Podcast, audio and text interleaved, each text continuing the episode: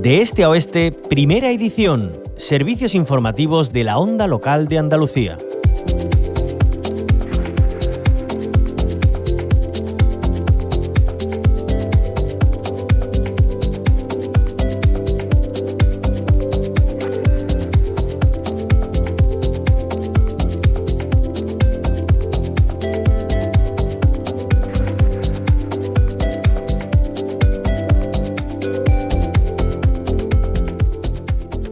Ahondamos ahora en las buenas noticias que invitan a ser optimistas. Homomic, el fármaco contra el cáncer, supera con éxito un ensayo clínico de fase 1. Según datos preliminares, el fármaco, una mini proteína terapéutica, tiene pocos efectos secundarios, es tolerable y en algunos pacientes se consigue estabilizar la enfermedad.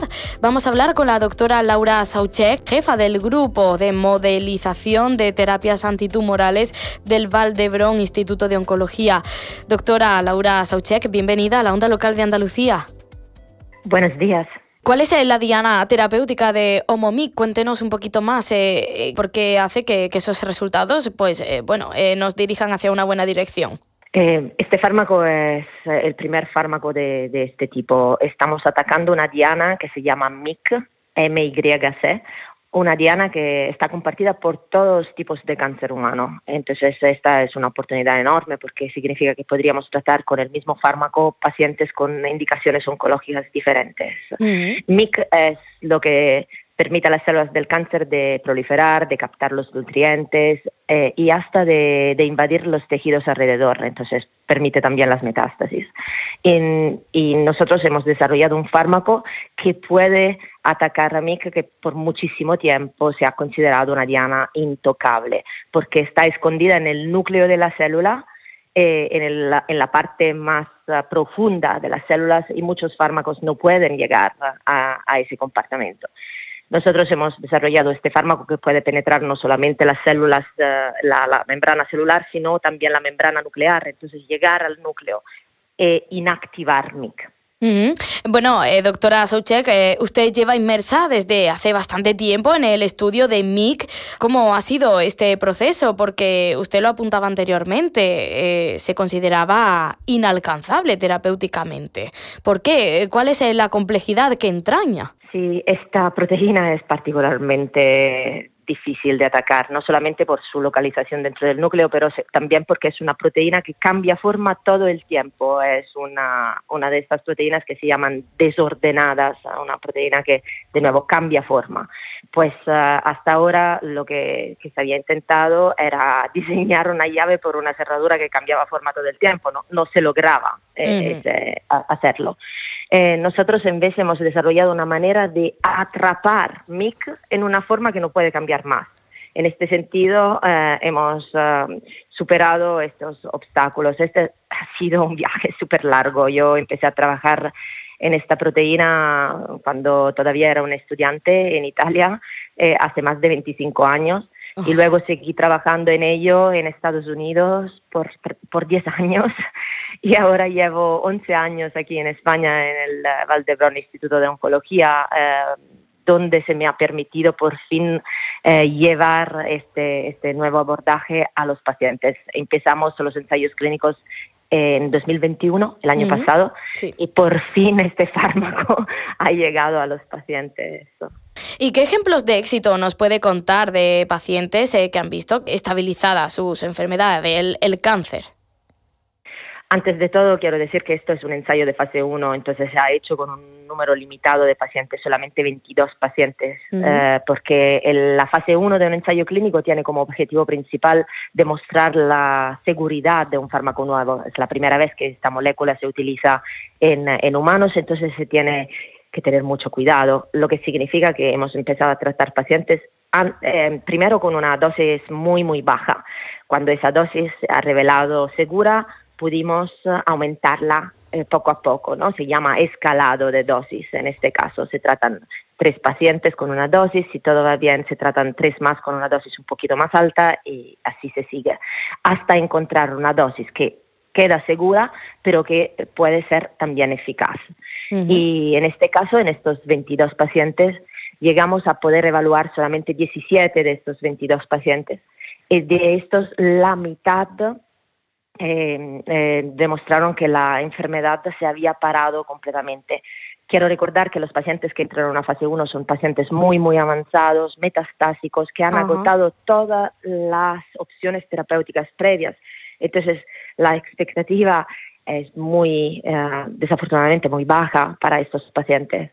Pero el hecho de haber parado la enfermedad, eh, la enfermedad en mitad de estos pacientes a nosotros nos parece un logro enorme y, nos hace mucha ilusión. ¿Qué tipo de cánceres se presentaban estos pacientes?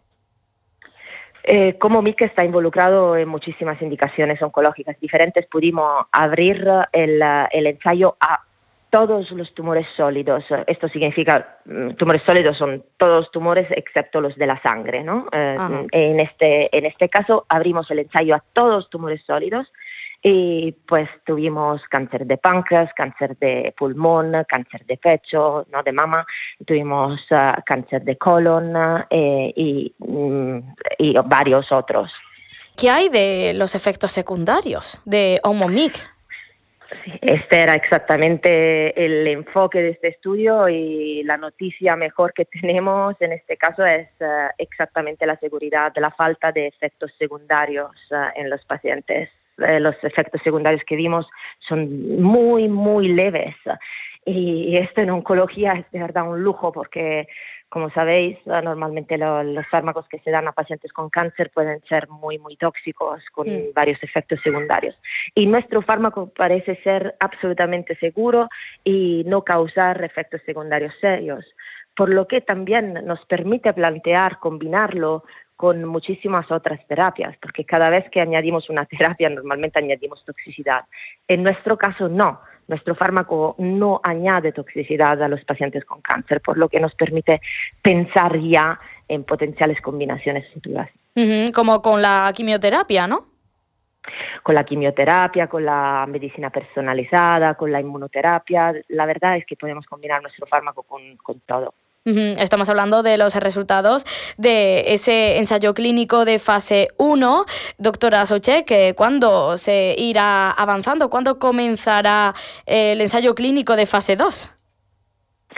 Eh, el plan es de empezarlo cuanto antes. Probablemente tendremos que esperar hasta primavera, verano del 2023 para que, todo, toda la toda burocracia se ponga al paso con esto, ¿no? Que se consiga la autorización de las agencias ah, del medicamento y, y, que se prepare todo el estudio. Se activan varios hospitales porque claramente este no es un estudio monocéntrico, se tiene que, que distribuir en varios hospitales para incluir más pacientes. Porque la fase 1, la fase 1 yo comenté que se hace con, con, pocos pacientes. Esperamos de poder uh, dar posibilidad a muchos más pacientes con el tiempo ¿no? de entrar en el, el ensayo clínico y beneficiarse de esta, de esta nueva oportunidad. Eh, doctora Laura Sauche, ¿qué, dice la comunidad científica mundial sobre estos eh, resultados preliminares que nos llaman al optimismo? Se han hecho eco de, la noticia, imaginamos, ¿no? Sí, afortunadamente sí, eh, porque de nuevo esta, esta proteína MIC, la, nuestra diana, se ha considerado intocable por muchísimo tiempo se, es, famosa por eso, que nadie había logrado atacarla hasta el día. Entonces, eh, eh, esta, esta noticia se está teniendo eco un poco en todo el mundo, porque es, la primera vez en la historia que un fármaco contra MIC llega con éxito al final de una fase 1. ¿Y qué equipos, eh, imaginamos multidisciplinares, están involucrados en, en esta investigación de Homomic?